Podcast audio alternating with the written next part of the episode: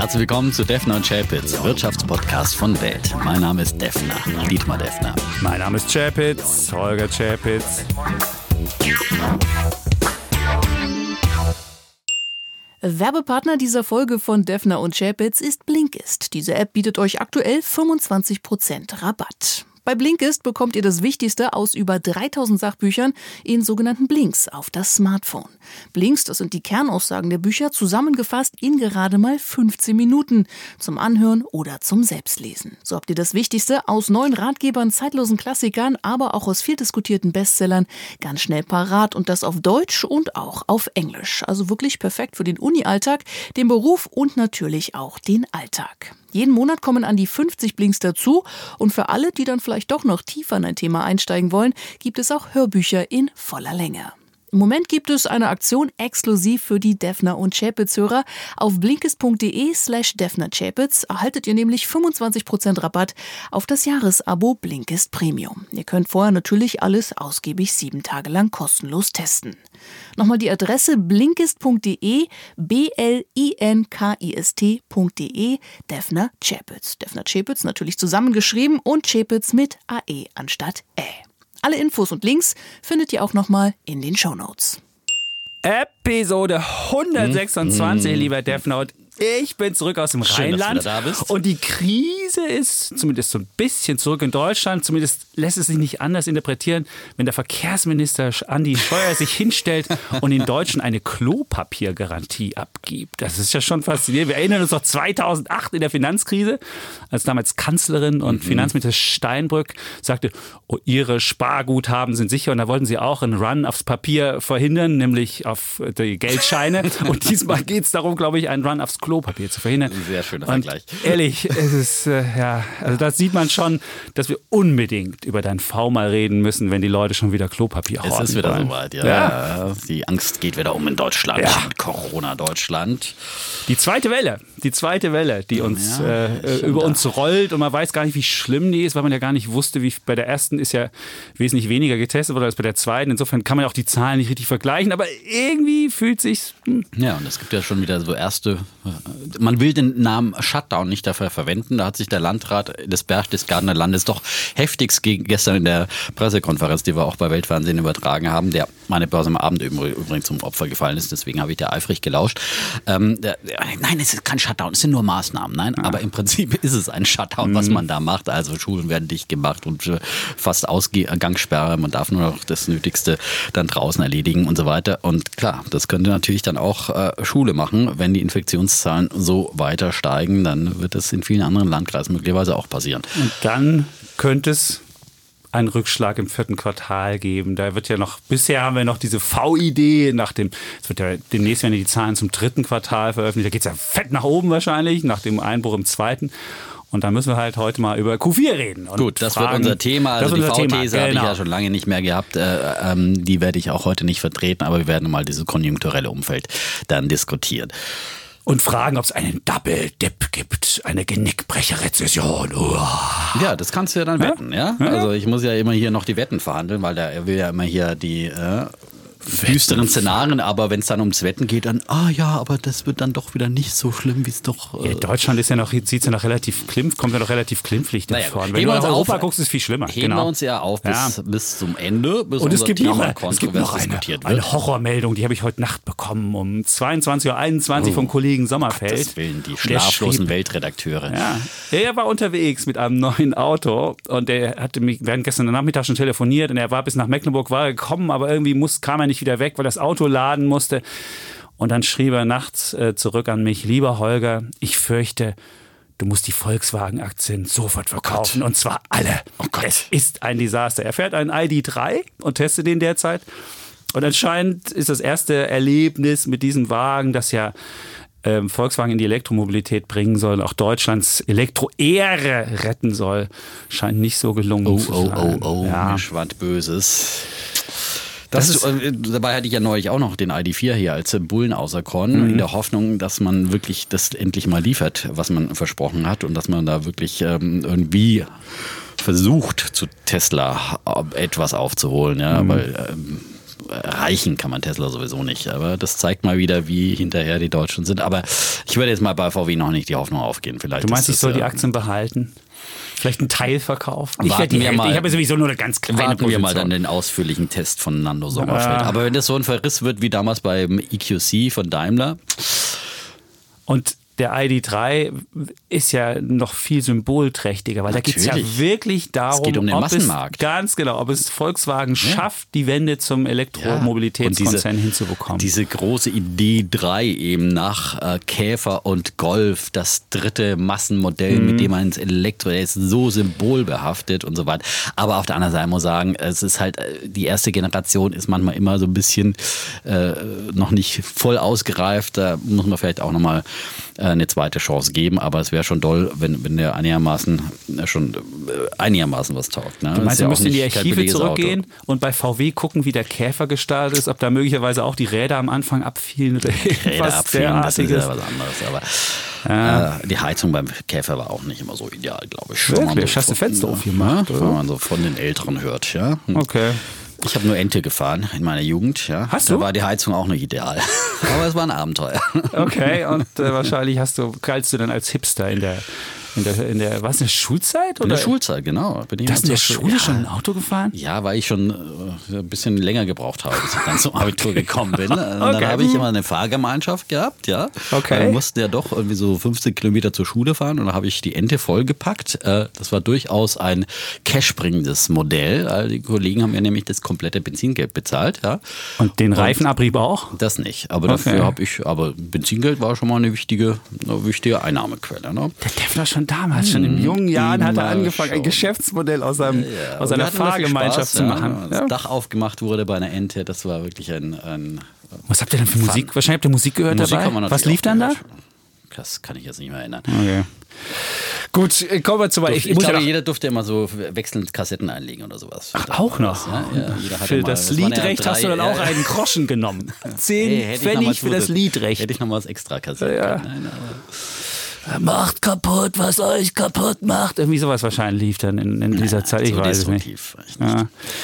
Ich muss ja noch aus dem Rheinland berichten. Da gibt es ja, ja, ja ein ganzes Defner und äh, Chapitz, eine Hochburg, würde oh. ich es mal nennen. Und äh, ich habe ja getroffen, zum Beispiel Friedrich, der mhm. studiert im fünften Semester Jura. Und so ein hochgewachsener jemand, der größer ist als ich, hatte ich selten. Ja, also von der, von der körperlichen Konstitution. Äh, nicht ganz ja, eins. An deine geistige Größe kommt keiner ran. Also, danke, ist, danke, also da danke. bist du wirklich. Den Ball habe ich jetzt Oliver auch da hingelegt. Unerreichbar in äh, diesen Höhen, wo mhm. Chapitz sich bewegt. Also da. Mhm. Gott. Also er hat fünftes Semester Jura studiert in Bonn mhm. und dann, dann habe ich ihm sagen müssen, ich mein, als, als Jurist hat man ja nicht mehr die ganz großen Aufstiegschancen an eine DAX-Spitze zu kommen. Nur noch 5% der Leute, die in den Top 100 Unternehmen der, in der Firmenspitze sind, sind Juristen. Das waren vorher mal, früher mal 31.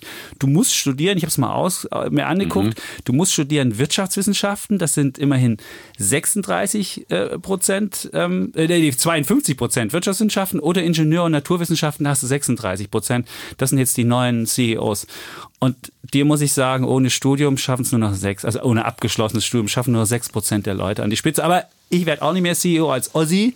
Geht aber René Obermann zum Beispiel hat es geschafft ohne Studium an die Telekom-Spitze ja. damals. Ja. ja, aber es sind wenige, die das, das 6% wenige, aber das derjenigen, die, Besten, die, an der Spitze ja. stehen. Und das sind dann die Steve Jobs und die Elon Musks dieser Welt. Ja. Also, Wie Ausnahme-CEOs. Vielleicht du könntest noch Ausnahme-CEO werden. Na, ich werde keiner mehr. Ja, auf jeden Fall, wir rannten, am, wir rannten halt am Rheinlang und ich muss sagen, es ist wirklich so ein, so, so, so ein cleverer, also jeder, den, wir, den ich bisher getroffen habe, war, war irgendwie anders. Und, äh, und alle hatten Ideen im Leben. Er war beispielsweise in Norwegen, war die Fjorde entlang gewandert und hatte da irgendwie Bergspitzen. Also es hatte, musste eine coole, also wenn du mal irgendwie mhm. also als Rucksacktourist losläufst und da mal äh, einsam in der Natur campen willst, sollte man so eine Fjordreise machen. Und mhm, das da erzählte er ganz gut. Und dann hat er uns für die ganze Familie noch eine Bonn-Rundtour durch die Universitätslandschaft gegeben. Und ich habe mhm. in Bonn gewohnt, drei Jahre, und ich wusste gar nicht, dass die Uni wirklich so eine dass, dass Bonn so eine geile Uni hat und die haben sechs Exzellenzcluster und damit ist die Uni die, die angesehenste in ganz Deutschland. Hättest du das gewusst? Und wenn du beispielsweise Biotech machen willst oder wenn du Robotik oder wenn du Märkte und Public Policy oder Quantencomputing machen willst, ist Bonn eine Exzellenzuni. Also jeder, der jetzt irgendwie was mit Technik oder Informatik macht, der sollte echt mal in, in, in, ähm, Bonn gucken und Mathe auch. Und dann hat uns den neuen Campus mit 900 Plätzen, so ein riesen Hörsaal mit 900 Plätzen. Du stehst da und denkst dir so, wow, wenn du hier so ein Rockstar-Professor wärst und jetzt hier 900 Leute Super. zugucken, da dachte ich mir, wenn wir irgendwann mal wieder so eine öffentliche Podcast machen, dann gehen wir nach Bonn und versuchen den Hörsaal da mit 900 Plätzen voll zu kriegen, ja. rocken. Wir rocken und die alte Bundeshauptstadt. Genau. Ne? Aber sieht man wieder, es hat auch Bonn gar nicht geschadet, dass die Regierung weggezogen Überhaupt ist. Da gab es ja immer damals ein, ein oh, man hat ja gedacht, das wäre der Bonn-Untergang, also der Weltuntergang für Bonn, wenn die Regierung wegzieht. Aber da musste man sich dann eben in der neue, neuen Team zuwenden und, äh, und bringt äh, dann neue Innovationen ja. und so weiter. Das ist doch, ist doch wunderbar. Und immerhin sehen, hat ne? uns Friedrich jetzt die Augen geöffnet, Bonn. Und Fritz, der MINT-Schüler, kann sich vorstellen, vielleicht irgendwann mal, wenn er was mit Mathe machen will, da kriegt man wohl schlechte Noten, weil es so hart ist und weil er so wirklich. Aber muss, wenn man es da geschafft hat, schafft man es überall. Wer es hier Bonn, schafft, if you can make it there, das ja. neue New York. Ja, ja, ja genau. You make it everywhere. Wunderbar. Achso, eins habe ich noch zu äh, letzter Woche, da habe ich ja über 3D-Druckaktien, da gab es ja eine Frage dazu in unserer QA-Session. Ähm, und ähm, ich konnte mir da noch nicht erklären, warum jetzt gerade die 3D-Aktien so angesprungen sind, die, die Tage zuvor. Und jetzt hat sich das Rätsel Rätsel gelüftet. Äh, Tesla hat eine Stellenausschreibung ähm, veröffentlicht und für eine hochmotivierte Person zur Bedienung von 3D-Druckmaschinen am Gigafactory Standort Nevada. Also suchen nur eine Person, die 3D-Druckmaschinen bedienen kann und schon schießen irgendwie weltweit die 3D-Druckaktien in die Höhe, weil dann da die wieder Fantasie erwachsen ist, dass wir, oh, Tesla steigt jetzt ganz groß in die 3D-Fertigung an und vielleicht drucken sie demnächst alle Teslas aus dem 3D-Drucker und so weiter und so fort. Also hochmotiviert. Hochmotiviert, ja. Anders geht es bei Tesla nicht, ja? Ja, das ist, das ist ähm, ja, das ich guck mir gerade den, den, den 3D-ETF an, der hat sich auch seit vergangener Woche. Ist dann wieder ein bisschen zurückgekommen jetzt, teilweise. Jetzt, ja, der Kle kleine das war ja schon vor zwei Wochen, dass die, die angesprungen sind. Das war schon in der, in der Vorwoche, aber jetzt ist so ein bisschen auf jeden Fall wieder Wahrnehmung drin. Und Elon Musk hat dann aber gleich getwittert und den Spekulationen so ein bisschen den Wind aus den Segeln genommen und auf die nach wie vor hohen Kosten der additiven Fertigung, wie 3D-Druck im Fach äh, Chinesisch heißt. Mhm. Aber es ist wieder Aufmerksamkeit da. Der Aktionär zum Beispiel in seiner letzten Ausgabe jetzt auch über 3D-Aktien geschrieben und äh, auch da zwei von den genannten 3D, äh, 3D Systems und SLM Solutions aus Deutschland ähm, gesprochen und die auch empfohlen. Und also es ist wieder eine Wahrnehmung da für diesen Sektor und wie gesagt, ich glaube nach wie vor, dass das, äh, dass das jetzt was wird, was im Zuge von äh, Absicherung von Lieferketten und so weiter und äh, teilweise auch Rückverlagerung von Produktion in die Heimatländer und so weiter weiter, äh, eine wichtige Rolle äh, einnehmen wird, strategisch, denke ich mal, bei den Unternehmen. Und äh, also von da muss man gute Nerven haben bei SLM Solutions. SLM in der Tat, ja, die waren ja. Aber ähm, die Deutsche Bank sagt jetzt zum Beispiel, hat die jetzt auch gerade hochgestuft äh, auf das, Kurs, das Kursziel von 6 auf 15 erhöht. Bei ja, jetzt bei 11 notiert sie gerade ja. 11 und äh, war aber, aber schon bei 50. Eine, die haben wohl eine neue Maschinengeneration und dafür okay. spricht man sich einen neuen Chef und irgendwie alles wird neu und alles so weiter. Neu. Die hatten zwischenzeitlich ja schon mal ein bisschen Probleme und so weiter. Das ist halt oft auch so bei relativ neuen äh, Unternehmen in neuen Technologien, dass nicht alles immer rund läuft, aber ähm, möglicherweise ist das eine interessante Geschichte. Super, interessant. Apropos interessant, wir haben noch eine Zuschrift von Lilly auch aus Bonn gekriegt, die arbeitet bei der Deutschen Post und ich habe mit ihr gewettet, wenn die Deutsche Postaktie bei 15, sie schrieb, oh, was ist so negativ mhm. zur Deutschen Post mhm. nicht gewesen wäre, war ich gar nicht. Da ging es ja um diesen Digitization äh, äh, ETF, wo die Deutsche Post ja drin war. Und irgendwie habe ich da wohl nicht so euphorisch über die Deutsche Post gesprochen. Es ist die sechstbeste Aktie in diesem Jahr, da muss ich jetzt nachholen. Die sechstbeste DAX-Aktie ist die Deutsche Post. Und wenn sie bei 50 steht, habe ich gesagt, dann renne ich einmal den Posttower hoch, wenn ich das nächste Mal einbaue. Und oh. sie sitzt in der 35. Etage und da meint sie, da können wir ein ganzes Stück nach oben rennen.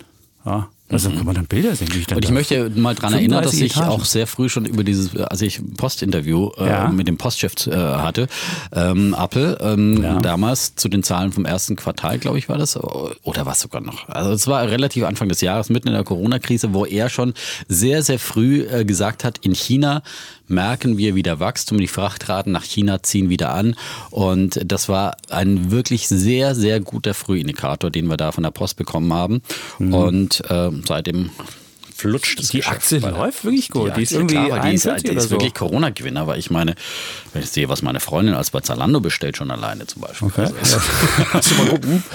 ja, die bringt der Postbote und bringt sie wieder zurück. Und, ja. Und sie meint, sie würde jetzt diese, sie- die hätten angeboten, diese Impfstoffe bei minus 80 Grad Celsius zu transportieren. Und das wäre, ja, das wäre ein riesen logistischer Aufwand. Ich weiß nicht, Mhm. ob man dafür dann was kriegt oder ob das nur ein Imagegewinn ist, aber auf jeden Fall würden sie daran arbeiten, auch an grünen Kraftstoffen, gesamte Flotte LKW. Also, ja, du Gut, siehst. mit äh, dem so Street Scooter hatten sie ja nicht so ein glückliches Händchen. da dachte ja. ich ja auch mal, das wäre die große äh, E-Auto-Hoffnung, aber na gut, aber dann haben wir das jetzt wenigstens was auf. und haben was über die Deutsche Post. Dann hat noch Erich Pittack mit dem DAX 19.000 Buch geschrieben. Da hatten wir auch drüber diskutiert. 19.000 bis 2027 hatten das ja als relativ ja, Konservativ. konservative Schätzung angesehen. Hat er geschrieben, Sie haben nicht die Seite äh, 247 gelesen, wo ich eine optimistische Berechnung angestellt habe. Optimisten Und, seid immer ein bisschen. Genau. Die optimistischen Seiten liest der Chapitz nicht. Das ist doch eine alte Geschichte. ja, ja.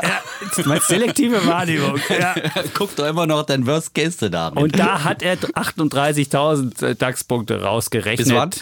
Äh, naja, bis Auch zum bis gleichen dahin. Zeit. Auch Okay. bis, Ja, äh, da- okay. Und er meint, er hätte ja im Buch geschrieben, ähm, heißt nicht zum Ende 2027, sondern noch vor Ende so. 2027. Im Buch ja auch diese kleine äh, sprachliche äh, Finesse macht wollte er nochmal darauf hinweisen. dann, ne? Und schrieb dann auch noch, er wünscht Ihnen und Herrn Deffner noch einige, einige schöne Podcasts. Sehr schön. es Einige? geschrieben hat. Werde demnächst Auf sich- unsere alten Tage. werde demnächst sicher wieder reinhören. Wenn ihr immer wieder über Katzen plaudert, soll mir recht sein. Erinnere mich aber an den früheren Bond-King Bill Cross bei Pimco, später Janus Funds. Zuletzt soll er auch einen Investorenbrief an seine Katze veröffentlicht haben. kommen Danach wurde es Katzen. etwas ruhiger um Oh, ihn. kommt- Danach ja. wurde es ruhiger so, um ihn. Also ja, siehst, dann- dann, sollten wir dies mit dem, der Katze vielleicht. Das lassen wir jetzt. Haben äh, wir auch wirklich Zuschriften wieder bekommen, dass äh, Ja. die Leute sowas nicht hören wollen und auch Ja. keine Fotos sehen wollen. Gut, So. die Fotos muss man sich ja nicht anschauen und muss Nein. man auch nicht liken, aber äh, im Podcast wollen wir da nicht zu viel Zeit mit verschwenden. Ja, aber wenn du siehst so Und eins noch zu, zu Lieferketten übrigens. Ähm, äh, es gab äh, gestern auch wieder so ein äh, Asien-Pazifik-Treffen des äh, Wirtschaftsausschusses der deutschen Unternehmen. Da war der Altmaier dabei und der Käser, der ist der Vorsitzende dieses Asien-Pazifik-Ausschusses. Und, ähm, Und jetzt- jetzt der, hört, die hört. haben gesagt, die Und? deutschen Unternehmen sollen in Asien mehr Alternativen zu ihrem Geschäft in China suchen. Und Siemens-Chef Käser nannte vor allem Vietnam und Indonesien als wichtige Alternativen für Investitionen. Vietnam, man erinnert sich ja auch kürzlich von mir ein Bulle gewesen, weil ich genau äh, diese Geschichte da äh, thematisiert habe. Das ist Vietnam strategisch immer als äh, eben Ausweichstandort und als Alternative zu China ein wichtigerer Standort wird für internationale Firmen. Führst du eigentlich so ein Buch zu Hause? Wo der ich Deffen recht hat hatte? schon wohl immer so, der Deffen Wo hat schon Defner. immer gesagt, Ja. Haken dran, da. Ja. Ich, ich ertappe mich ja auch schon teilweise zu Hause mit den Kindern, wenn ich dann sage, und wer hat's denn gesagt? Wer hat's gesagt? Und, dann genau, sagen die Kinder, immer- der Defner! Das sagen, das sagen die Kinder nicht, aber ich habe mich jetzt auch schon. Man übernimmt ja so Verhaltensweisen anderer Menschen, mit denen man mehr zu tun hat. Du Eltern? Und so? äh, das ist, äh, wobei, was, was ich auch Nein, feststelle, habe ich früh im Radio gelernt von meinem großartigen Chef Mike Haas, äh, Ja. Einem der dass man seine Erfolge immer rausposaunt. Ja, ja schon man immer gesagt? Nein, dass man tell him you told him, hat er immer gesagt. Ja, Echt? ja das gehört vielleicht dazu. auch so eine Rubrik? Nein, Defner- Defner hat's gesagt. Nein, das, man, ist eine gute Rubrik, am Anfang immer. Steigen ja neu ein und so weiter und müssen ja auch ein Dann bisschen. wollen die auch wissen, Es ist ja auch ein Reminder. Es geht jetzt nicht so sehr ums Lob, aber es geht ja einfach nur mal darum, dass man sagt, okay, äh, es, Mhm. äh, dieses Thema ist da. Ja, Ist gut. Habe ich dir schon gesagt, dass der Bitcoin fast auf 12.000 ist. Nein, ihr auf, äh, wir reden nicht darüber. Ich habe schon immer gesagt. So. Naja, äh, egal. die Wette ist- läuft und ja, dann- läuft, der läuft. Der wird auch weiterlaufen, würde ich vermuten. Aber da wollen wir drüber reden. Wir haben noch ein Jahresende Feedback. machen wir ja dann unsere Genau, wir haben ja noch ein. Feedback zum, wir hatten ja auch äh, beim letzten Mal von unserer Umfrage, von unserer Podcast-Umfrage, wo man, die man beantworten kann im Internet. Und da war ja auch die Frage, wie viel man für den Podcast äh, bereit wäre, Geld zu zahlen. Und jetzt haben uns ganz viele, das haben wir ja diskutiert, ob Leute sowas machen. Und dann haben uns relativ viele Leute geschrieben und uns Ideen gegeben, wie wir mit dem Podcast reich werden können. Und äh, dann schrieb beispielsweise, oh, jetzt hab ich, ich habe den Namen nicht hier mit reinkopiert. Also wir könnten beispielsweise einen, einen Standard-Podcast umsonst machen und dann so einen Premium-Podcast mit Anlageideen noch dazu oder sonst was. Also wir müssen dazu sagen, es ging uns nicht darum, jetzt hier noch zusätzlich Geld zu verdienen, sondern es ging einfach um so eine äh, Frage, wie nutzen Menschen Medien in Zukunft? Und da wir die Zukunft äh, bei unserem Podcast als Hörerinnen und Hörer haben, ist es einfach mal spannend zu wissen, wie nutzen die Medien, wie konsumieren die das, wofür sind die bereit, Geld auszugeben und so weiter. Aber wir wollten jetzt hier kein, kein zusätzliches Geld damit verdienen. Das wollte ich nur noch mal sagen, weil wir relativ viele ähm, Mails dazu bekommen. Dann schrieb jemand, ihr könnt ja bei Patreon euch eine, eine, eine Spenden-Hot-Page anlegen und dann kann man auch bis zu 10.000 Euro im Monat äh, verdienen und so weiter. Nee, das wollten wir nicht. Das wollte ich nur kurz sagen. So. Naja. So. Willst du das machen? Vielleicht machen wir uns demnächst ja. selbstständig. Ne? Meinst du? Ja, dann wäre das was anderes. Das aber was anderes. Ja, das wäre was anderes. Ja, ja, das heißt noch? In den, Im warmen Schoße eines großen Verlages. Ne? Ja? Und dann äh, ist es geht ja auch darum, dass wir hier auch unsere anderen äh, Aktivitäten so ein bisschen äh, featuren und ähm, unsere Fernsehsendungen, meine Fernsehsendungen, Börse am Mittag und Börse am Abend. Deswegen, da haben wir ja auch was davon, wenn äh, dann der eine oder andere Podcast-Hörer da reinguckt und äh, deine Artikel liest bei Welt und vielleicht sogar ein Plus-Abo abschließt. Plus-Abo abschließt, ja. Da oh. kriegt man nämlich wirklich sehr viel Mehrwert. Das ist sozusagen eigentlich der verlängerte äh, nee. Special-Content. Nee, nee, nee, nee, nee, das ist Was? nun wirklich nicht. Wir geben hier Sondern-Content. Also das wäre jetzt hier irgendwie der, der werbliche Arm von, von Welt Fernsehen und Nein, Welt Online. Sind nicht, aber das, das sind wir definitiv ist ja Zusatzcontent. Wir machen es wir machen's sichtbar, was wir für cooles, was wir für ein cooles Produkt haben. Aber das Produkt, was wir hier, Defo und Chavez, ist schon ein sehr Gut, uniques. Das ist, und das, das hat unique, mit, aber das hat nichts mit, äh, was wir Hier den Leuten schon liefert, ist schon meines Erachtens relativ viel. Und wenn dazu noch Auf was.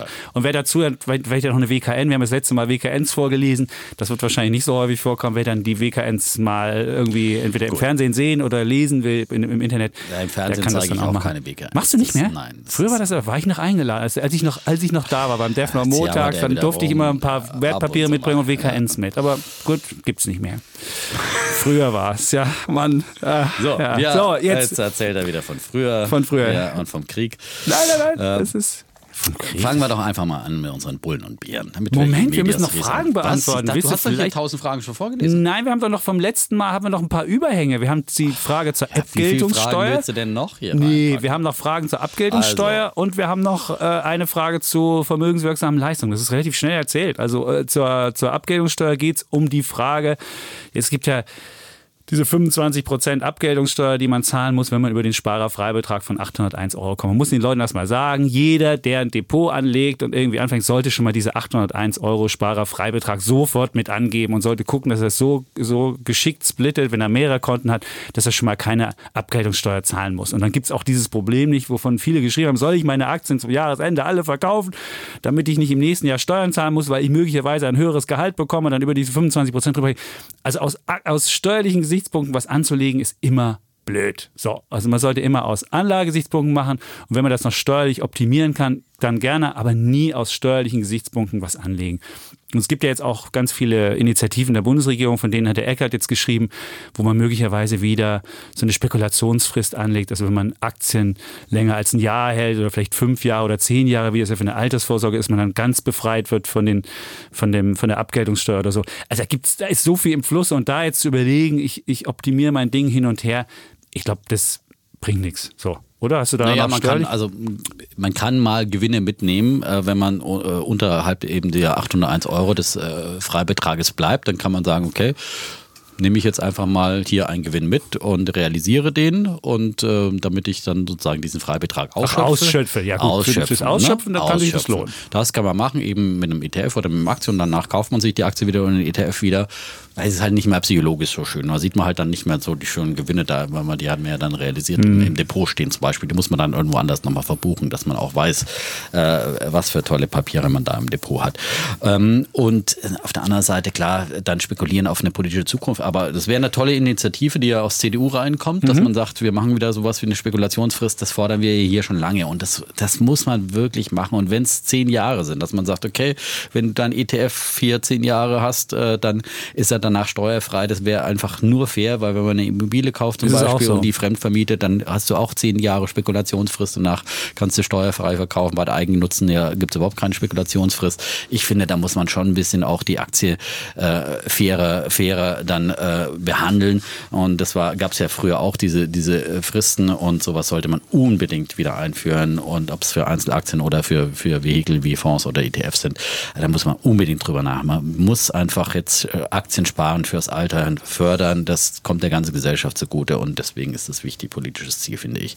Und Verlustvorträge waren eine Frage.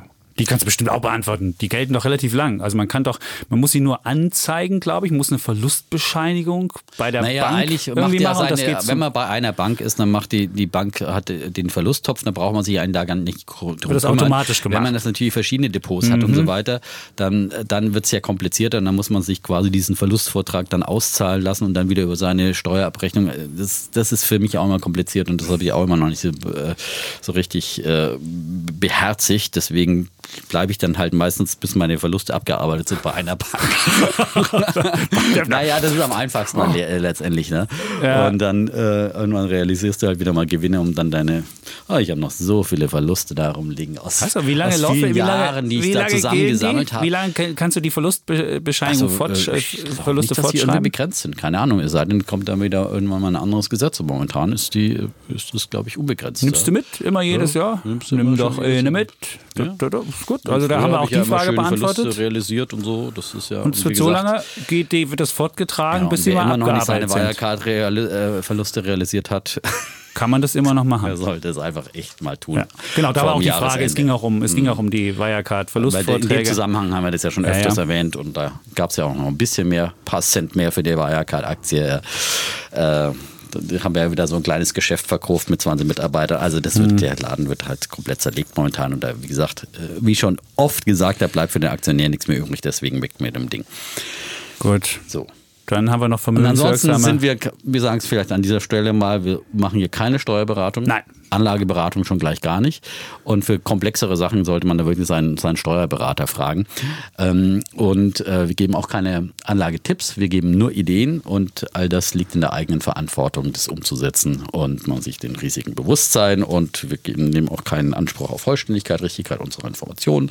So viel zur allgemeinen Risikobelehrung. Das gilt im Übrigen für jeden unserer Podcasts.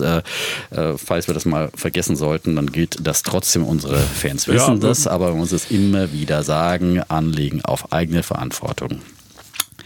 Ja. Anlegen auf eigene Verantwortung haben wir noch eine Frage von, die hier liegen geblieben ist, von Christian aus Magdeburg. Der hat nur 2000 Euro und will Einzelaktien kaufen und fragt sich jetzt, ob er lieber eine Einzelaktie für die 2000 kaufen soll oder fünf Einzelaktien, fünf Einzelaktien wie Microsoft, Danone, VW, Procter Gamble und Rio Tinto oder nur eine Microsoft.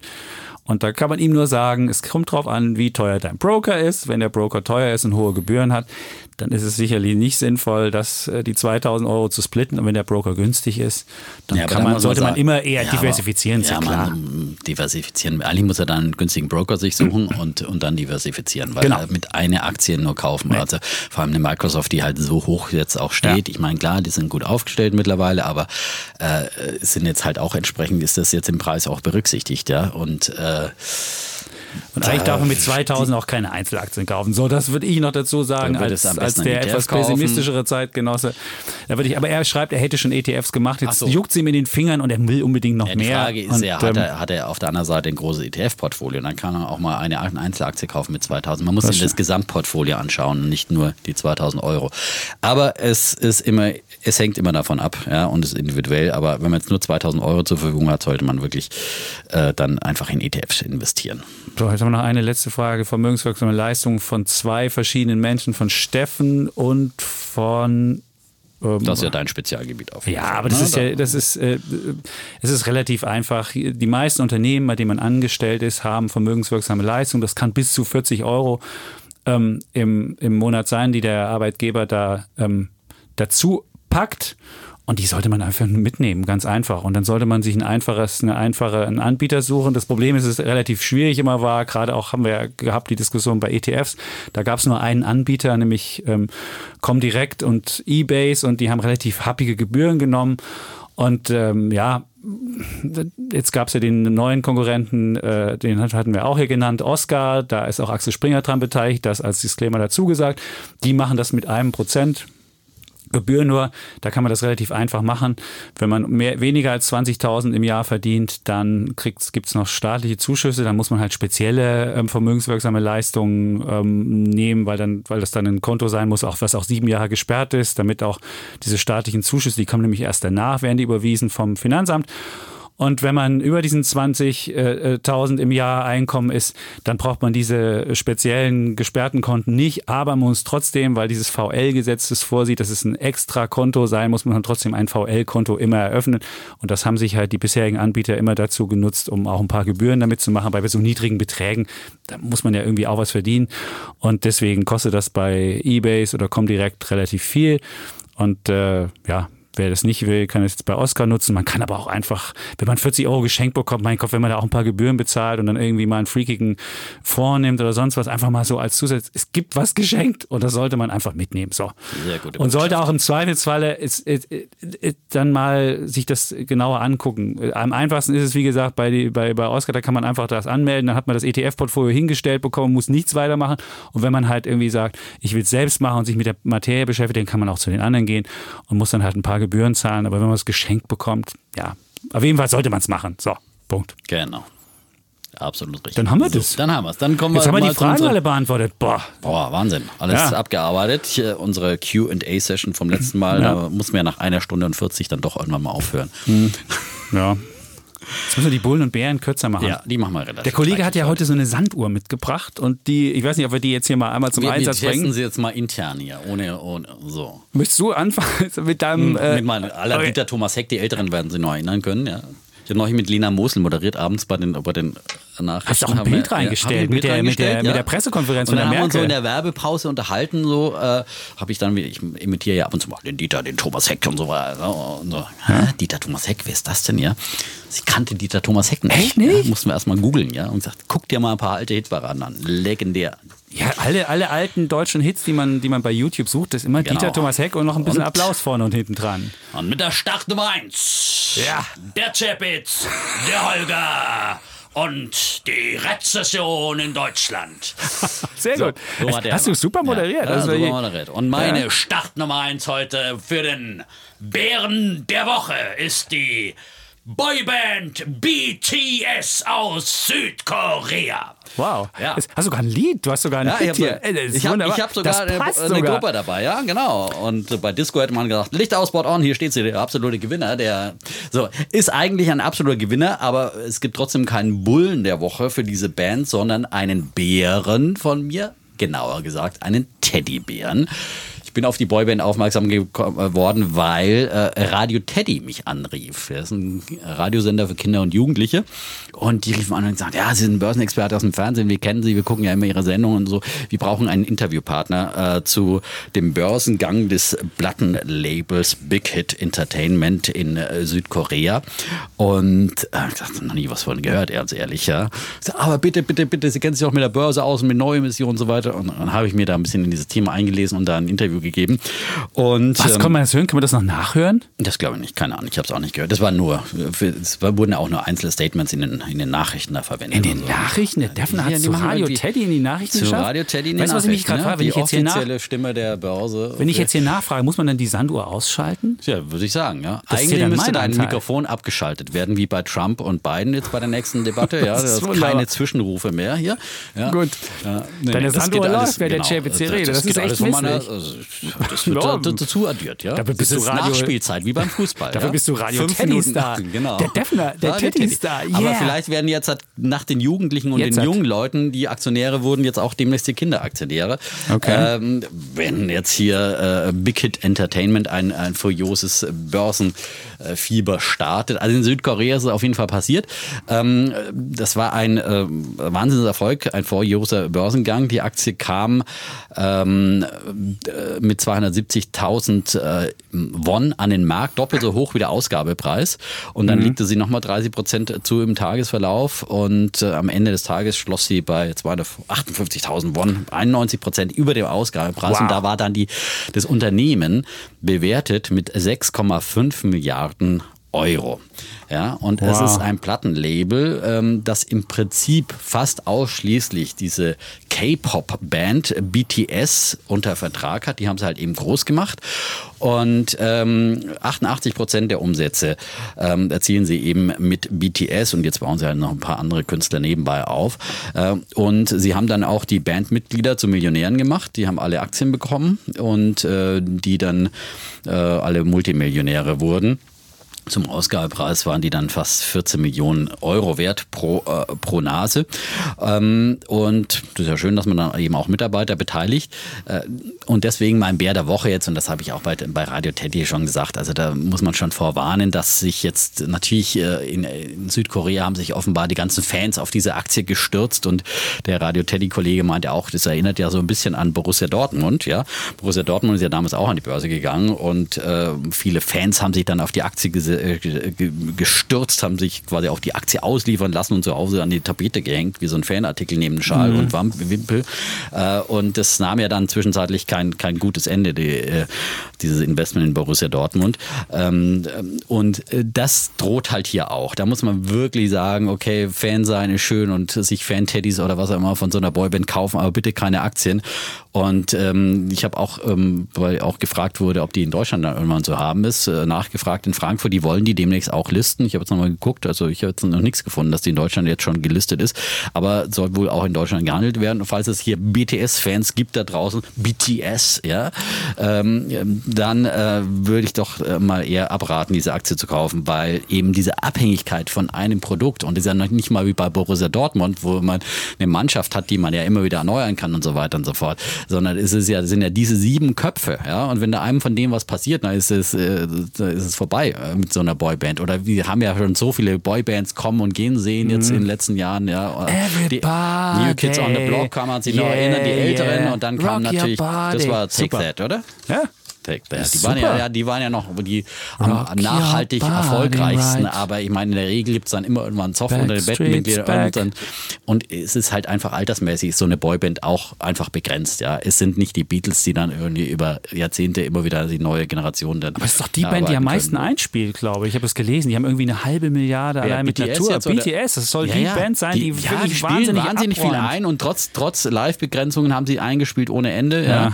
Und ähm, es ist keine Frage. Äh, und wenn es wieder Live-Konzerte gibt, äh, dann wird es auch passieren. Was haben die für einen Hit? Äh, Kannst du einen singen? Wir sind sie haben auch, einen, nein, ich habe ehrlich gesagt noch keine Musik von denen gehört. Aber Ach, sie nicht? hatten einen Number One Hit, der auch in Amerika, weil sie okay. dann auf Englisch was gemacht haben und der ist dann auch in Amerika zum Number One Hit geworden.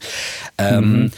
Und ja, gut, muss man beurteilen können und die Aktie ist jetzt auch wieder zurückgekommen auf 189.000 äh, 189.000 ja, 189.000 äh, schlappe 189.000 ja, von ja. die Beckett Entertainment. Sind nur noch 4,6 Milliarden wert, habe ich gerade geguckt. 4,6 Milliarden Euro. 4,6 Milliarden Euro. Das ist aber für das eine ist, Band Wahnsinn, das ist eine oder? Wahnsinnige Bewertung.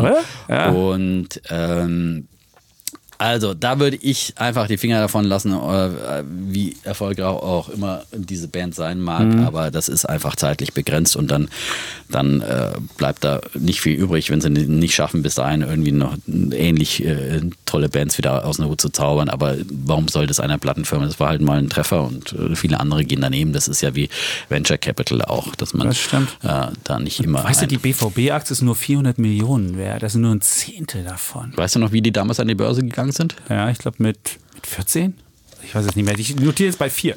Das also, kann ich dir also, sagen. Als Bayern-Fan hätte ich natürlich mehr keine BVB-Aktie Sie notieren bei 4,34 Euro gerade und sie sind damals mit 11 Euro an die Börse gegangen. 2000 war es. Aber ich fand es eine interessante Geschichte. Wir haben da auch in der Börse am Abend kleinen, äh, kleinen, äh, eine Off-Matz dazu gemacht ja. und gab es noch ein paar schöne Bilder. Das ist doch cool. Und, aber jetzt, dass äh, du keinen Hit hier trällern kannst, das finde ich jetzt ein bisschen missig. Übrigens, Backstreet's back. Alright, everybody ist, glaube ich, von den Backstreet Boys. Also die Backstreet Boys. Ja, ja stimmt. Everybody. Ja, logisch liegt ja, ja genau. Backstreet Übrigens, deine Zeit ist abgelaufen, wollte ich nur kurz sagen. Ja, aber du hast schon lag an den Zwischenfragen.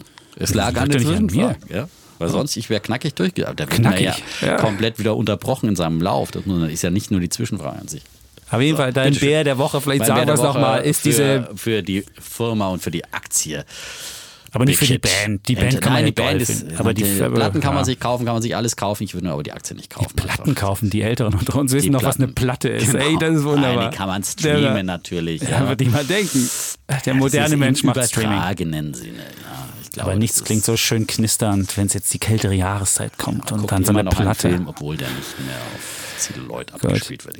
Jetzt, jetzt würde ich mal mit meinem Bullen der Woche, aber ich, mhm. ich mache dir mal vor, wie man es in der halben, in, dem, in, in, der, in der halben Zeit vom, von, der, von, von, dem, von dem Messding hinkriegt. Also der Bulle der Woche bei mir ist relativ einfach, sind die Bundesbürger. Wie das meinst du das? Über. Welche Bundesbürger? Also alle, ja, jetzt meinst du die 88 Millionen? Ja, oder meinst genau, du die neuen die, oder die alten oder die Nee, es sind alle, es sind alle ich, Bundesbürger. Ich Chapitz hier, ne? Ja, ja, mach das ruhig. Okay, macht. So einen auf, auf Klugscheißer Chapitz. Das ist eine gute Idee. Also auf jeden Fall, die Bundesbürger bekommen wir mit den Bullen der Woche, weil sie haben so viel Aktien wie noch nie gekauft im ersten Halbjahr, nämlich 23 für 23,9 Milliarden Euro. Wow. Also Nettokäufe. Also es gibt auch, wir haben heute verkauft, aber unterm Strich, wenn du Käufe und Verkäufe addierst, hast du im ersten Halbjahr 23,9 Milliarden Euro an neuen Aktien gekauft.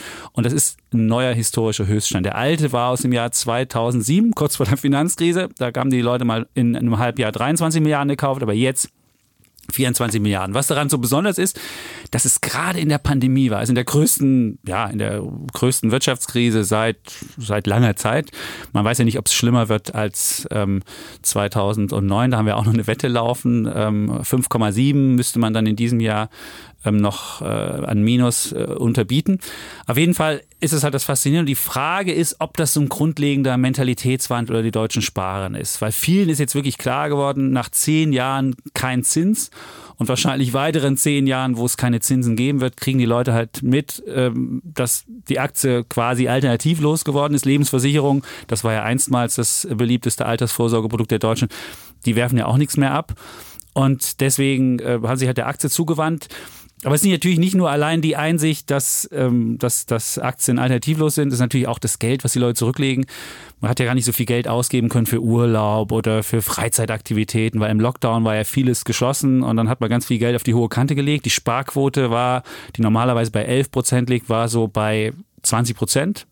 Und wenn man natürlich mehr Geld zur Seite legt, dann legt man auch, wenn man wenn man es äh, proportional macht, auch mehr in Aktien an. Insofern ist auch das ein Effekt. Und zwar haben die Leute im ähm, zweiten Quartal alleine 100 Milliarden zur Seite gelegt. Von den 100 Milliarden haben sie dann 13 Milliarden an der, an der, an der Börse in Aktien investiert. Also jeder achte Spar-Euro floss in Aktien. Und deswegen ist es jetzt kein ganz bullischer Bulle, den ich hier vergebe, sondern einen klassischen Chapitz-Bullen, etwas gebremster Bulle. Und wir machen alles dafür, dass es aus den Sparmilliarden, die die Leute anlegen, nicht nur jeder achte Spareuro dann in Aktien fließt, sondern demnächst noch mehr werden wird. Und ähm, trotzdem finde ich schon so ein Mentalitätswandel, dass man mitten in der Krise wirklich diese Chancen nutzt, wenn die Aktien eingebrochen sind und dann das kauft, finde ich großartig. Deswegen ähm, muss darf er nicht vergessen, im ersten Quartal ist der DAX um 25 Prozent in die Tiefe gerauscht. Und das, und dann haben die Leute mitten in dieser, in dieser Krise Aktien gekauft. Das ist schon faszinierend. Deswegen ja, mein Bulle der Woche an die Deutsche. Und sie haben damit auch so ein Vorurteil ausgeräumt, dass Privatanleger eigentlich das dumme Geld sind, die eigentlich mhm. immer nur ähm, hoch ähm, kaufen und am Tief verkaufen. Und jetzt haben sie genau das Gegenteil gemacht und haben damit sogar manchen Profi, der genau das nämlich immer macht, ähm, doof dastehen lassen und äh, umso mehr ist es unser Bulle. Und wir werden daran arbeiten, dass von den Spargroschen ja. oder Spareuro noch mehr in Aktien fließen. So, ich sehe, meine Sanduhr ist noch lange nicht abgelaufen. Super, ich kann dir noch ein bisschen was erzählen. Ich habe dich auch nicht unterbrochen. So. Aber ich meine, sicherlich dann eben auch vor allem auch mit der jungen Generation äh, zu verdanken, die jetzt eben dieses Thema neu entdeckt hat. Und mhm. ich habe Ihnen euch diese Zahl gebracht, dass bei den äh, bis 25-Jährigen, ähm, also wohl 18 bis 25, äh, die Zahl der Aktionäre bei 40 Prozent ist unglaublich. Ja. Mit 40 Prozent. Und der Friedrich hat mir erzählt, der hat irgendwie jemanden gedatet und dann machte der während des Gesprächs, man findet es ja nicht so toll, wenn jemand sein Handy rausholt, aber dann hat äh, das Date wohl irgendwie getradet Aktien und dann, ah. und dann fand er das positiv. Dann also kann siehst, er jetzt sagen zu seinem Date, ich habe den Chapitz getroffen und ja, ja und schon gibt es wieder ein Match, ja. ja. Es gab jetzt den ersten, der wollte von uns eine Autogrammkarte haben. Ja? Von uns beiden. Von uns beiden. Ja, nicht von mir. Von mir will keiner eine Aber eigentlich ist er Team Defner und äh, ja, hat sich auch hat gefreut. Gesagt, er will von uns ja, beiden aber ich schicke ihm jetzt eine von mir und da freut er sich auch. Die kriegt einen Ehrenplatz. Ja. Meinst ich habe gesagt, äh, du kannst ihm ja vielleicht das Foto mit deiner Katze ausdrucken. Da, da, Schön. Ja, War er nicht so begeistert davon. Er ist einer, der kein Cat-Content mag.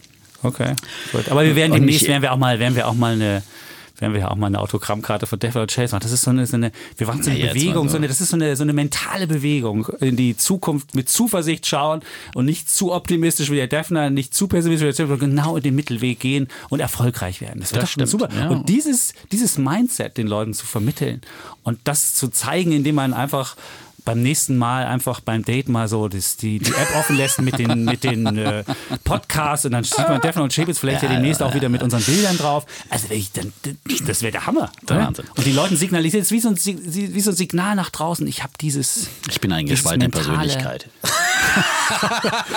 Kommen Sie.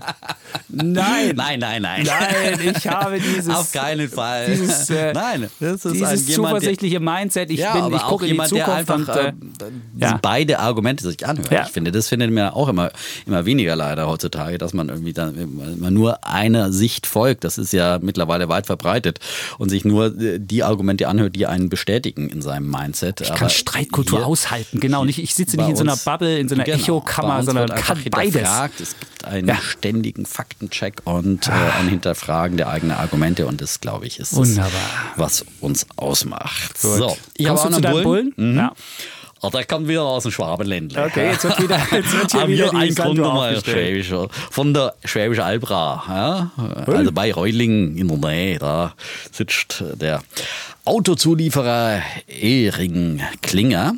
Und der hat in der letzten Woche äh, verkündet eine Kooperation mit Airbus und die beiden wollen zusammen ein Gemeinschaftsunternehmen gründen, äh, in, in, dem äh, notwendige Komponenten für einen Brennstoffzellenantrieb für wasserstoffbetriebene Flugzeuge von Airbus entwickelt werden. Bis zum Jahr 2035 hat ja Airbus neulich verkündet, wollen sie eben solch ein wasserstoffbetriebenes ähm, äh, Flugzeug an den Start bringen. Und Gibt's sie haben sich eben als Partner. Hm, jetzt, Gibt's doch bin, Wasserstoff? Es gibt Wasserstoff. Ich oh, sage ja auch nie, dass es überhaupt keinen Wasserstoff gibt, aber ähm, wie gesagt, für Pkw, glaube ich, da ist ja. der Zug komplett abgefahren und vielleicht macht es für Flugzeuge Sinn, vielleicht macht es wegen mir für wirklichen Schwerlastverkehr schwer, schwer, schwer. Auf jeden Fall macht Sinn für Industrie, für grünen Stahl, absolut bin ich bei dir. Ähm, äh, aber bei, ich glaube, bei Flugzeugen entscheidet sich noch, ob es nicht doch auch die Batterie wird. Da würde ich noch keine Wette drauf machen. Aber wenn, ich finde jetzt einfach mal herausragend, dass äh, in diesem ganzen Wasserstoffhype, wo es diese hochgechesten Aktien vor allem aus, wo was ich hier, Norwegen, Schweden, Kanada, überall her gibt, ähm, ähm, dass dann sich Airbus eben nicht ein dieser Plug Powers oder Ballard Powers oder wie sie alle heißen sucht, sondern dass er auf die Schwäbische Alb geht, zu Elring Klinger und sagt, hey, lass uns mal zusammen Brennstoffzelle entwickeln. ja? Ja? Bei den und da sieht man einfach mal wieder, was für auch ein Know-how bei den deutschen Autozulieferern, die werden ja in letzter Zeit doch ziemlich äh, runtergeschrieben, totgesagt und so weiter. Äh, nein, aber da ist wahnsinnig offenbar viel Ingenieurskunst, Tech-Potenzial da und Elrin Klinger ist da möglicherweise ein Beispiel dafür. Ähm, nicht umsonst hat Airbus sie ausgesucht, ja, und äh, Elrin Klinger hat dann glücklicherweise auch einen guten, einen starken Partner, noch starken Partner. Natürlich hat Airbus gerade Probleme, aber äh, wer, wenn nicht Airbus, wird das überleben, aber nicht wie Bosch, die äh, für Nikola Brennstoffzellen entwickeln sollen. Also da hätte ich ja eher mal Zweifel, da haben wir auch schon oft geäußert.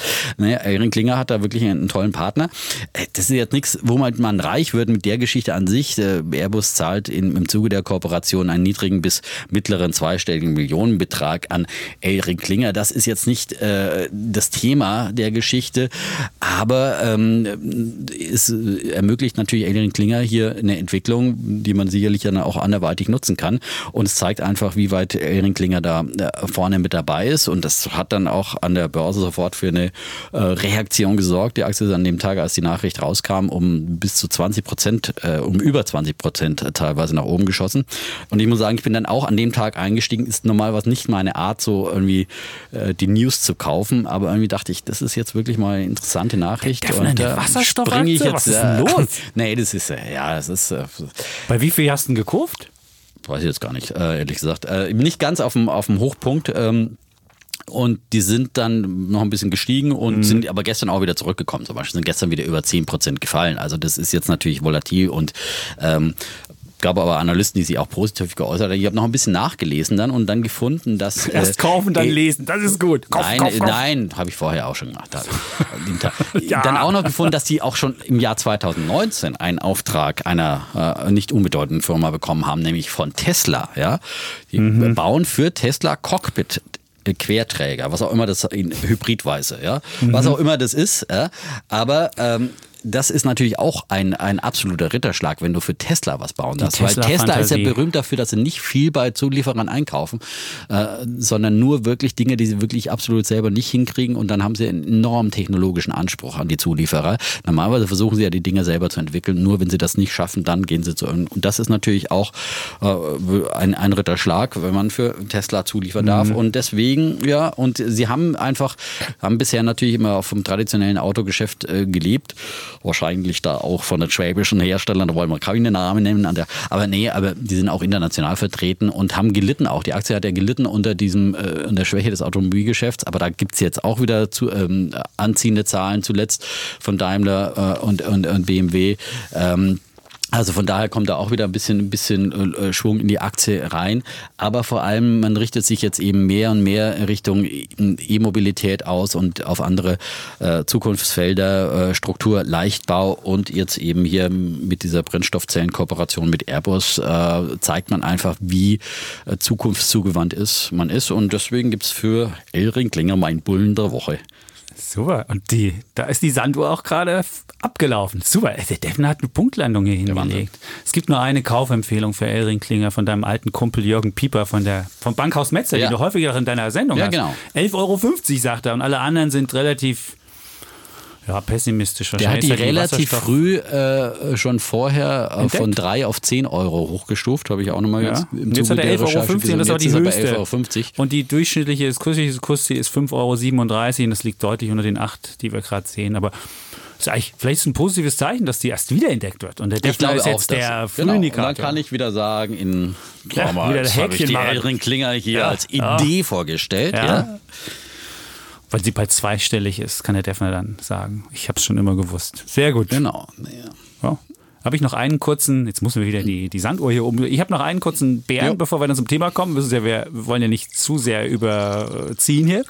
Und zwar war ich ja in Bonn auch unterwegs, bin da vorbeigejoggt und habe äh, Besuch äh, abgestattet der ähm, Bundesanstalt für Finanzdienstleistungsaufsicht, kurz BaFin. Und äh, die sitzen nämlich in Bonn auch. Ein mhm. ganz hässlicher Bürokomplex, muss man sagen. Also wirklich ein ganz hässlicher Bürokomplex. Und äh, da stand auch so ein altes Fahrrad davor, was wirklich Schrott war. Und dann hatte die BaFin so ein Schild dran gehängt da jetzt die Frist abgelaufen ist, das Fahrrad mitzunehmen, haben wir es angezeigt bei der Bonner äh, Behörde für irgendwas. Und wenn die dann, äh, da, wenn sich da keiner meldet beim Fundbüro Was in Bonn, genau dann wird es gemacht. Jetzt, Und äh, nein, es, ist, es war eine furchtbar, es war so eine Atmosphäre, es war eine furchtbar. Der Bär der Woche ist für die BaFin, dass sie, dass die alte Fahrräder nicht wegbringt, oder? Dass sie alte Fahrräder nicht wegbringt. Mhm. Nein, dass sie einfach meines Erachtens dass der Laden selbst ein großes Governance, selbst ein Problem hat mit Governance und mit Überwachung und sonst wie, weil es geht um Kränke-Leasing.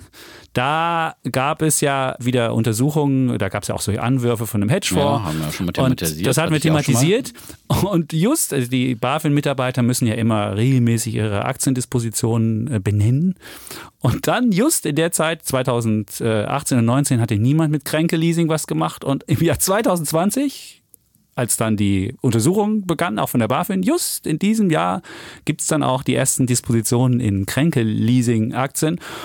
Und zwar haben Mitarbeiter der Abteilung WA2, die die Verfolgung von Marktmanipulation und Insiderhandel haben und die auch für Leerverkäufe zuständig sind, die haben halt mit diesem Ding rumgezockt, auch mit Zertifikaten und so weiter. Und ich meine, ich finde, mit Unternehmen, die man beaufsichtigt und wo wirklich, wo es wirklich Anschuldigungen gibt, da ging es ja auch um Anschuldigungen, dass Geld nicht da wäre und dass die Bilanzen aufgepumpt äh, worden wären mit irgendwelchen Franchise-Systemen und das Geld bei der Bundesbank nicht da wäre und so weiter dann da rumzuzocken, finde ich wirklich schon abenteuerlich. Und wir hatten es ja schon bei Wirecard, da war es ja auch so, da hatten ja 94 BaFin-Mitarbeiter ähm, hatten Wirecard äh, äh, investiert und nicht nur Wirecard normal so als Aktie gekauft, sondern auch ähm, mit, mit, mit Zertifikaten, mit Knockouts, mit CFDs, also die BaFin, wenn die BaFin vor irgendwas waren, das sind immer CFDs und dann machen die eigenen Mitarbeiter, handeln dann, das sind so das sind halt sehr komplexe Produkte, ähm, mit denen man schnell Geld gewinnen, aber schnell auch verlieren kann.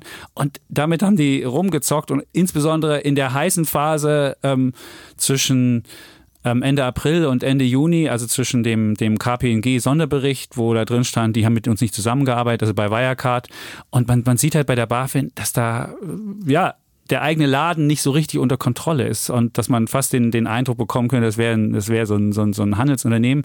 Weil im Jahr 2020 haben mehr BaFin-Mitarbeiter eigene Geschäfte äh, ähm, melden müssen, als es im Jahr 2019 im gesamten Jahr war. Also wenn du jetzt mal guckst, jetzt bis September und äh, dann siehst du halt, dass es eine ja, ein Klima da geben muss, was ganz komisch ist und äh, wo man sich fragt, wie eine, wie eine Börsenaufsicht selbst die eigenen Mitarbeiterinnen und Mitarbeiter nicht beaufsichtigen kann. Deswegen sage ich mein ähm, Bär der Woche für die BaFin. Ja, Wenn ich finde halt ein verrottetes Fahrrad vor der Tür steht, ja.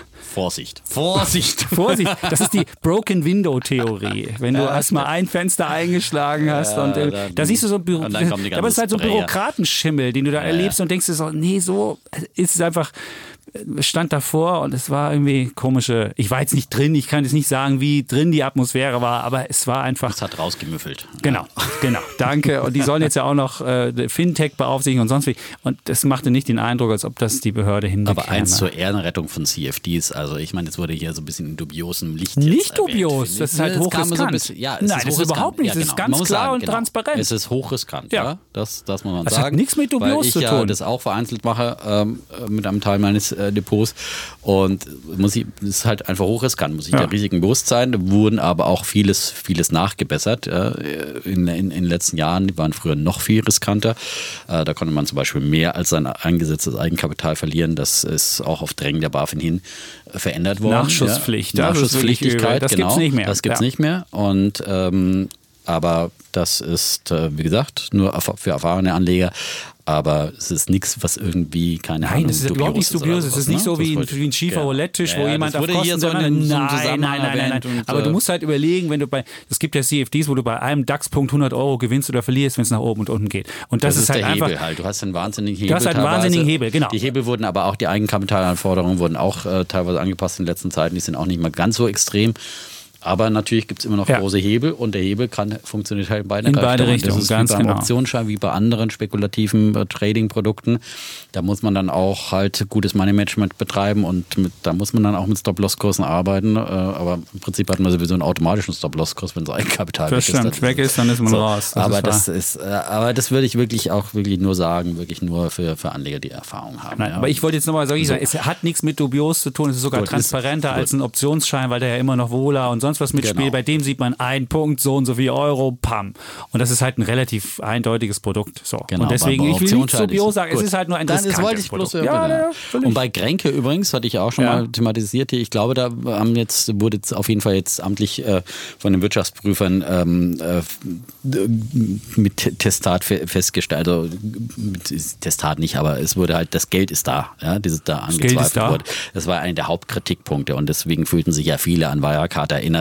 Mhm. Und ich glaube nach wie vor, was ich damals schon mal gesagt habe, ich habe ja da diesen, diesen ähm, ähm, Shortseller da etwas kritisiert, weil er so ein bisschen versucht hat, in diesem Wirecard-Skandal, glaube ich, einfach da mitzuschwimmen und, und da Kohle zu machen. Da ist sicherlich vieles im Argen bei Kränke Leasing, aber ich glaube, dieser Hauptkritikpunkt, wenn das Geld da ist, dann ist da schon, es ist kein Fall Wirecard, meiner Meinung nach. Ja, aber die hat sich nicht Ohne, dass ich mich richtig, erholt. richtig erholt hat sich nicht. Die war ja vor den Anschuldigungen ja. bei 60 und jetzt ist sie immer noch bei 34. Also es ist. Nein, ich glaube, dass solange das nicht ganz klar ist und, und die, die, nicht alle Vorwürfe da aus dem Weg gibt, bleibt da an Zweifel. Ich würde die jetzt auch auf keinen Fall kaufen.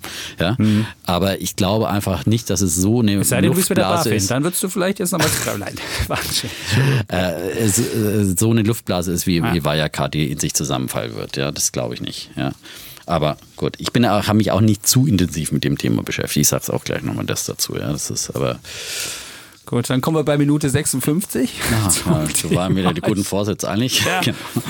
Ja, meine Frau wieder stöhnen, habt ihr wieder die Stunde nicht gemacht? Sie rennt auch immer unsere Sanduhren. Ja, du hattest ja, ja eh endlich unendlichen Prolog. Ja, ah. aber ja. gut, wenn er im Rheinland ist, soll er ein bisschen das erzählen. Die rheinische, die rheinische Frohnatur, die, die Rheine da erzählen ja, wir sind sehr kommunikativ und das, das nehme ich halt mit. So die Berliner Stofflichkeit, das ist, äh, ja, ja, außerdem, wenn wir da Fans also, haben. Und du darfst, du, du bist ja der Schwabe, ich bin der Rheinländer. Ja, ich komme zum Thema, genau, das Thema der Double Dip. Ich bin der Franke übrigens, gell? Was bist du, der Franke? Ja, aber ja, du bist der, der, du kannst das Schwäbisch so gut, aber ich bin ja, ja auch kein gebürtiger Rheinländer. Ja. Ich komme aus Sachsen, aus Leipzig. So. Genau. Also das, das Thema. Erklärt. Das Thema. Es ging um den äh, Double Dip und die zweite Corona-Welle ist ja mit voller Wucht, hat nicht nur Europa, sondern auch Deutschland erreicht. Wir haben ja neue Rekordzahlen gehabt. Da hatte ich ja in der vergangenen Woche eine falsche Zahl gesagt. Ich habe gesagt, der alte Rekord war bei 11.000 gewesen, er war bei knapp unter 7.000. Siehst du, so schnell kann man Zahlen durcheinander bekommen. Also von welcher Zahl sprichst du? Von den Neuinfektionen Ach, von eines Tages. Und da hatte ich halt eine Zahl genannt, dass es mal eine, der alte Rekord bei 11 liegt und er lag bei knapp unter 7.000. Den haben wir mittlerweile eingestellt. Ähm, und wir haben ja auch, du hast ja vorhin schon davon berichtet, gibt es jetzt schon lokale Lockdown-Maßnahmen. Es gibt dieses äh, irre Beherbergungsverbot, was teilweise gilt und teilweise nicht gilt. Und äh, es gibt in anderen europäischen Ländern, Irland hat jetzt wieder sogar alle Non-Essential Stores, Bars und Restaurants einfach für sechs Wochen mal geschlossen. Es gibt andere ähm, Beschränkungen in Frankreich, in Spanien und überall. Also sind ja auch wichtige Exportmärkte von Deutschland. In Deutschland haben wir auch Beschränkungen gemacht, wovon keiner so richtig weiß, welche jetzt wo gilt. Ähm, trotzdem gibt es halt Beschränkungen, man hat die Welle. Und was es, was es den Menschen zeigt, ist, dass Corona wirklich nicht vorbei ist, was im Sommer ja viele fast schon gedacht haben, ach, vorbei, alles gut. Jetzt ist die zweite Welle da und man merkt, dass es, äh, dass, dass, dass, dass man die Pandemie noch nicht so im Griff hat, wie man das gehofft hat. Und das könnte natürlich auch Folgen für die, für die Wirtschaft haben.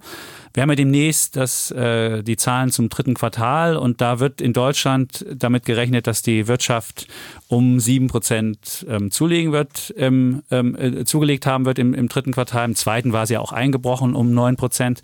Zum Vorquartal? Halt, zum Vorquartal, genau. Es geht nicht um unterschiedliche genau. Länder unterschiedlich ausweisen, muss man die Begrifflichkeit Genau, es geht ums Vorquartal, mhm. genau. Und da wird man jetzt wahrscheinlich im, im dritten Quartal so ungefähr sieben Prozent plus gegenüber dem Vorquartal haben.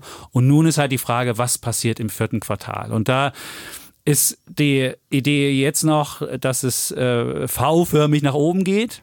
Und da würde ich halt sagen, das glaube ich halt nicht. Ich würde schon vermuten, dass es jetzt mal wieder äh, zumindest beim Wachstum runtergehen wird, deutlich. Und diese 1,5 Prozent, die jetzt noch im Raume stehen und die schon von 2,5 runtergestuft worden sind, glaube ich, sind immer noch viel zu optimistisch.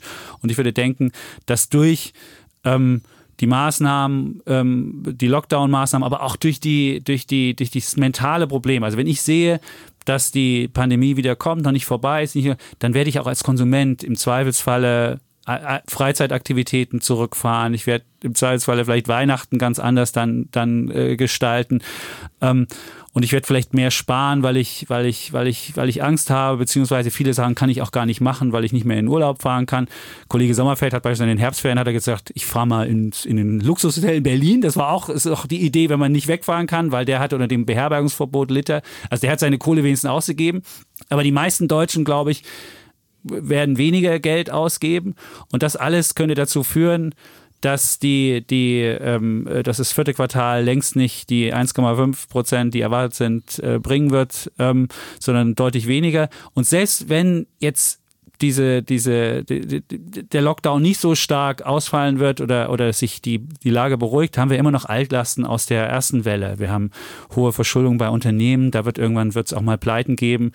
Ich weiß nicht, ob das jetzt im vierten Quartal passieren wird, aber wenn ich jetzt überlege, ich bin ein Restaurant, und ich stehe jetzt schon mit dem Rücken zur Wand und ich habe jetzt die nächste Welle und habe das nächste Problem, dann könnte ich mir vorstellen, dass viele, die vielleicht jetzt noch abgewartet haben und gesagt haben, hey, jetzt geht's wieder aufwärts, dass da auch jetzt neue Schließungen kommen und dass dann auch diese Überbrückungshilfen, die der Staat gegeben hat, dass das irgendwann wird man feststellen, das wird zu teuer, das können wir uns nicht mehr leisten, können wir nicht mehr alle retten und dass das im, dass das im vierten Quartal, dass das Wachstum deutlich bremsen wird. Und deswegen würde ich denken, dass wir im vierten Quartal statt 1,5 Prozent Wachstum, vielleicht noch 0,5 Prozent Wachstum haben. Wir sind in Deutschland ja noch auf einer relativ wir haben da noch relativ in einer guten Situation, wenn man sieht, Frankreich oder, oder Spanien, da dürfte das vierte Quartal sogar ein Minuswachstum aufweisen. Und insofern würde ich dir als Wette sagen, das V ist vorbei und wir werden im vierten Quartal allerhöchstens 0,5 Prozent noch wachsen. Und damit ist diese Idee, dass es so schnell wie es runterging auch wieder hochgeht mit der Wirtschaft, die ist endgültig ja, vorbei meines Erachtens und äh, Gut, auf das V würde ich jetzt auch nicht mehr wetten. Ähm, und eigentlich, wenn du jetzt hier so düstere Szenarien, dann müsstest du ja eigentlich auf dem Rückgang, auf dem Einbruch zum äh, Quartal, zum dritten Quartal wetten. Das traust du dich jetzt aber auch wieder nicht. Bei, bei aber Europa schon, aber ähm, nicht Deutschland. Deutschland ähm, ist halt in einer guten Position. Gut, so. äh, genau. Und die gute Position, das ist ja mein Argument. Also ähm, die ähm, kommen natürlich ähm, dadurch, dass äh, der Staat hier äh, deutlich eingegriffen hat und äh, auch äh, ja, Kurzarbeitergeld, all diese Maßnahmen, die Konjunkturpakete und so weiter, äh, doch teilweise in der Wirtschaft ankommen, teilweise werden Hilfen auch nicht abgerufen. Aber das wird möglicherweise dann noch passieren, wenn die dann Not dann für die einzelnen Firmen, betroffenen Firmen ähm, größer wird. Aber ich würde jetzt auch mal das ganze weltwirtschaftliche Bild mir nochmal anschauen, das ja eben für die deutsche Exportwirtschaft vor allem wichtig ist. Und da hält sich doch ja das Bild deutlich auf. Ähm, ich habe gerade schon den Postchef äh, zitiert, der früh äh, gesehen hat, dass China wieder am Kommen ist. Und China ähm, ist jetzt wirklich wieder voll äh, zurück auf der Spur, hat die Corona-Krise hinter sich gelassen. Ähm, die haben jetzt gerade die Wachstumszahlen zum, zum dritten Quartal veröffentlicht. Da gab es im Vergleich zum Vorjahr ein Plus von 4,9 Prozent. Das war etwas schwächer als von Analysten mhm. erwartet. Und zum Vorquartal waren es nur noch 2,3. Das ist deutlich zurückgekommen von 11,3 genau, auf 2,3. Also man sieht, es naja, wird auch da nicht ist, mehr so geil. Ja, aber es, es wächst halt weiter. Ja, und ja, sie, gut. sie arbeiten sich weiter aus der Krise raus und sie haben in den ersten neun Monaten ähm, um 0,7 Prozent zugelegt zum Vorjahr, zum gleichen Sie sind wieder im Plus mit der Wirtschaft ja. jetzt. Also sind ja. wieder im Plus. Sie haben, sie haben wirklich NV geschrieben und äh, China ist halt eben auch für die deutsche Wirtschaft ein wichtiger Exportmarkt, vor allem für die deutschen Autobauer und deswegen sehen wir bei Daimler hat ja letzte Woche absolut überrascht mit Zahlen, äh, drei Milliarden, über drei Milliarden operativen Gewinn veröffentlicht, da hat keiner mit gerechnet und vor allem ist es geschuldet und gedankt dem Autoabsatz äh, in, in China, wo sie äh, exorbitante äh, Zahlen haben, 23 Prozent ähm, mehr ausgeliefert im dritten Quartal ähm, hat Mercedes mit 224.000 PKWs und auch BMW äh, sagt, Asien ist definitiv die Lokomotive. Und Konkurrent Audi äh, verzeichnet im dritten Quartal sogar die beste Performance seit dem Markteintritt vor 32 Jahren. Und äh, der chinesische Automarkt ist der wichtigste Absatzmarkt mittlerweile für die deutsche Automobilwirtschaft, nicht mehr Amerika wie früher, sondern das ist China. Und das ist natürlich ein wichtiger Konjunkturmotor auch äh, für die deutsche Wirtschaft, äh, auch für die Zulieferer. Da kommt wieder alles im Gang und da verschwindet eben auch wieder diese ganze Arbeitsplatzunsicherheit, die man ja auch bei den Autobauern äh, gehabt hat und diese ganzen Ängste. Und deswegen sind wir im zweiten Quartal auch so abgestürzt, nicht nur, weil hier es einen lokalen äh, Shutdowns äh, gab in Deutschland, sondern vor allem, weil wir auch die Folgen, dass China im ersten Quartal diesen Shutdown hatte, wo überhaupt nichts mehr bestellt wurde, äh, wo keine Maschinen mehr bestellt wurden, das das zieht ja alles wieder an, die Ausrüstungsgüter, Maschinenbau berichtet Ähnliches aus China. Das sind ganz, ganz wichtige Impulse für äh, die deutsche Exportwirtschaft. Und ähm, auf der anderen Seite Amerika, äh, gut, da haben wir momentan viel Unsicherheit mit den Wahlen und so weiter und vor allem mit dem Konjunkturpaket, da wird jetzt wieder gerungen. Vielleicht gibt es jetzt innerhalb der nächsten 24 Stunden noch äh, ein, ein Paket, das könnte dann auch wieder helfen. Aber spätestens nach den Wahlen, äh, nach dem 3. November, muss zügig so ein Konjunkturpaket kommen. Und man hat schon gesehen, im September haben auch die Einzelhandelsumsätze in Amerika total überrascht wieder, äh, weil trotz äh, steigender Arbeitslosenzahlen äh, die Amerikaner einfach einkaufen und sie werden auch äh, äh, ihrem Weihnachtsgeschäft einkaufen. Ob sie das nun online tun oder offline, äh, aber sie werden einkaufen und da ist irgendwie auf den Amerikaner Verlass. Und äh, wenn es dann noch ein frisches Konjunkturpaket mit ein paar extra Schecks gibt, auch wieder für Arbeitslose, dann äh, glaube ich, äh, wird das auch Impulse liefern, die auch ins Deutschland gut tun. Und dann in Deutschland auch das es wird alles anders sein. Dieses Weihnachten wird ganz anders sein, als wir es kennen, sicherlich. Und äh, es werden sich vielleicht viele nicht mehr so in die überfüllten Einkaufsstraßen wagen und einfach noch mehr online oder bestellen. Oder in die Kirche gehen. Oder in die Kirche gehen. Mhm. Auf jeden Fall nicht singen und nicht Trompete. Dann brauchen wir auch nicht in die Kirche gehen, wenn man nicht richtig schallen singen darf. Mhm. Also finde ich. Macht hoch die Tür. Auch die, die Tour macht weit, ja. ähm, so und ähm, aber das ist kein Wirtschaftsfaktor. Ja. Äh, Findest du, wenn du nicht mehr zu Weihnachten zu deinen Lieben fährst? Wenn du nicht in die Kirche gehst, meine ich. Wenn ja, du nicht in die Kirche Gott, gehst, nein, jetzt, du wirst Gott. vielleicht schon zu den Lieben fahren und wirst auch äh, was mhm. schenken und notfalls schickst du das Geschenk.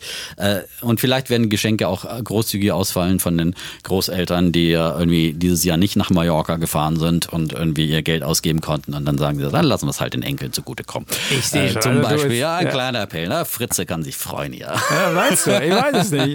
mal gucken, mal gucken was. Also meine ja. Schwiegermutter hat gesagt, die hat schon die ganzen Geschenke jetzt gekauft. Viele agieren halt dann anders und nicht sagen nicht mehr, jetzt muss ich jetzt am letzten Adventswochenende mich dann in den Trubel stürzen, sondern äh, denken jetzt vielleicht ein bisschen früher drüber nach, äh, die Echt? Geschenke die sich zu besorgen. Ja? ja, die denkt, ja. Vorausschauend, ja. Gut. So.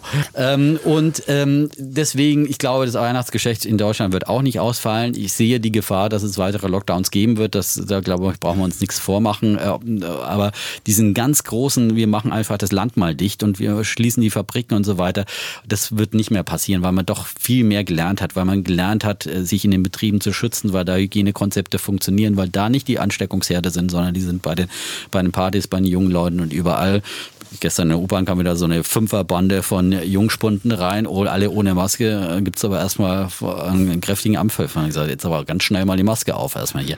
Da kann jeder der mithelfen. Da ja. kann jeder mithelfen. Ja. Hilfspolizist Defner ist unterwegs. Ich habe mir auch neulich in der S-Bahn mit einem blond gescheitelten, tätowierten, äh, kräftig gebauten jungen Mann angelegt. Mhm. Ja. Äh, habe ich vergessen, die Maske. Äh, hast ein Problem mit, fliegst du gleich. Also, äh, so, ich sag da immer Bescheid, ja, und das kann man tun. Und man kann, äh, jeder kann vor allem Acht geben, AHA-Regeln, plus L haben wir jetzt gelernt, plus Lüften, Abstand, Hygiene und Atemschutzmaske und Lüften. Und dann können wir alle was dafür tun, dass diese deutsche Wirtschaft nicht nochmal in Shutdown Dass der Defner ja? seine Wette gewinnt und, und Deutschland das, im ja, vierten Quartal mehr als 2,5 Mir geht es weniger um meine Wette, sondern mir geht es um uns alle und unsere Jobs. Da hast du, da hast du völlig nur eine Sache, wenn du jetzt schon siehst, die Leute haben ja gelernt, dass es im Einzelhandel keine Engpässe gab im ersten Lockdown. Warum?